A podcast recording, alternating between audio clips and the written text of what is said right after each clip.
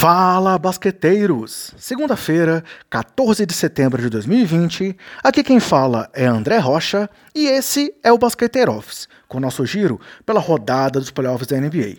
E hoje falaremos dos jogos do final de semana, com o Lakers se classificando contra um abatido time do Rockets e com o Nuggets conseguindo mais uma virada para forçar seu quarto jogo 7 nas últimas quatro séries de playoffs que eles disputaram.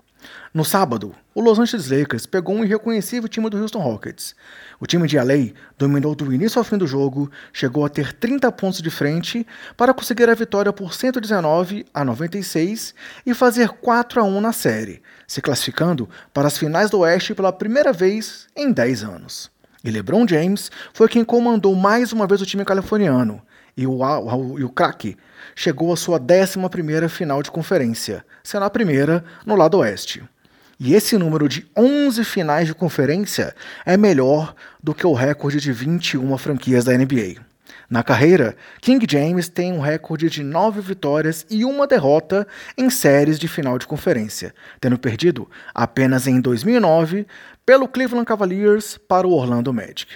E após o jogo, James disse que foi exatamente por isso que ele foi para o Lakers, para lutar por títulos e para levar a franquia ao local onde eles costumavam estar. E LeBron, acho que tem razão, né, galera? Afinal, essa é a 35ª vez que o Lakers chega à última fase antes das finais da NBA, tendo ido a 31 decisões e conquistado 16 títulos.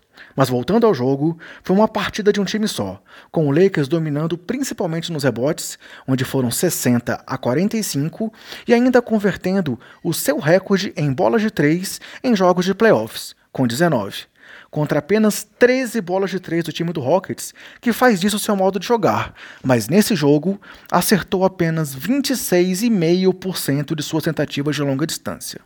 Individualmente, o grande nome do Lakers foi LeBron, que acabou com 29 pontos, 11 rebotes, 7 assistências, além de dois roubos e um toco.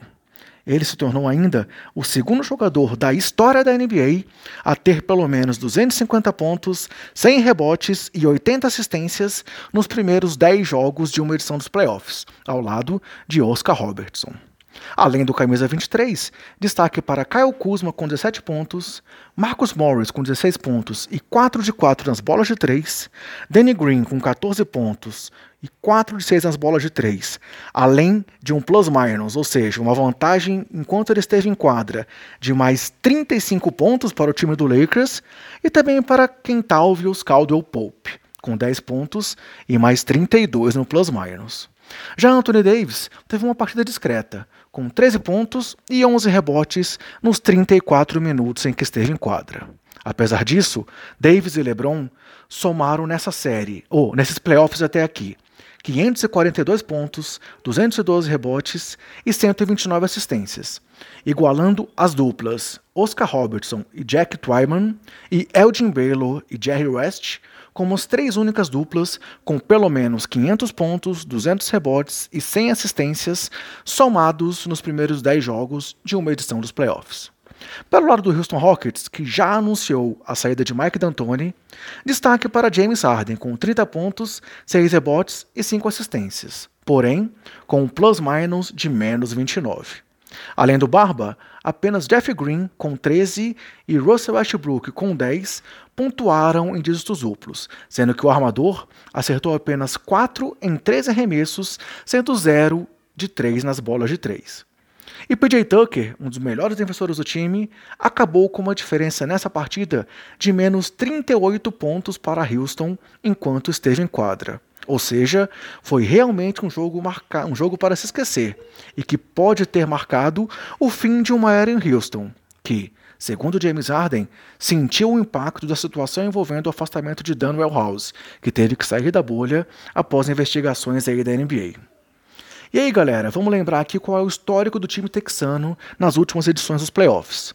Em 2014, acabaram eliminados após aquele buzzer beater incrível de Damian Lillard. Já em 2015, perderam para o Golden State Warriors, que foi campeão. Em 2016, nova derrota para os Warriors, tendo um jogo de 33 pontos de defasagem, onde Stephen Curry não jogou. Em 2017, derrota por 39 pontos para o San Antonio Spurs, que não tinha Kawhi Leonard. Em 2018, aquele jogo absurdo, histórico, de 27 arremessos de três errados em sequência, em uma nova derrota para o Warriors. Em 2019, nova derrota para Golden State, que estava sem Kevin Durant e teve Stephen Curry passando um tempo inteiro da partida zerado. E agora, quatro derrotas seguidas para o Lakers após vencer o jogo 1 da série. É, vamos ver quais serão os novos rumos em Houston, pois aparentemente eles têm problemas a resolver e precisam dar um passo adiante. Apesar disso, D'Antoni deixa o time com um percentual de vitórias de 68,2% nos últimos quatro anos, o que representa o segundo melhor percentual de vitórias no período, atrás apenas do Toronto Raptors. Além disso, D'Antoni chegou a três semifinais e a uma final de conferência. Agora o Lakers, por sua vez, aguarda o resultado do jogo 7 entre Nuggets e Clippers para conhecer seu adversário na decisão do Oeste. E falando em Nuggets e Clippers, nesse domingo tivemos um jogo 6 com mais uma vez o Clippers dominando o primeiro tempo, dessa vez chegando a liderar por 19 pontos, mas novamente tomando uma virada após a reação do Denver no segundo tempo. O time do Colorado fez 30 a 16 nos 12 minutos ali após a volta do intervalo e 64 a 35 nos 24 minutos finais do jogo. E no final, saiu vencedor por 111 a 98 e teremos mais um jogo 7 aí pela frente. Isso incluindo uma parcial de 17 pontos sem resposta no quarto período aí favorável aos Nuggets.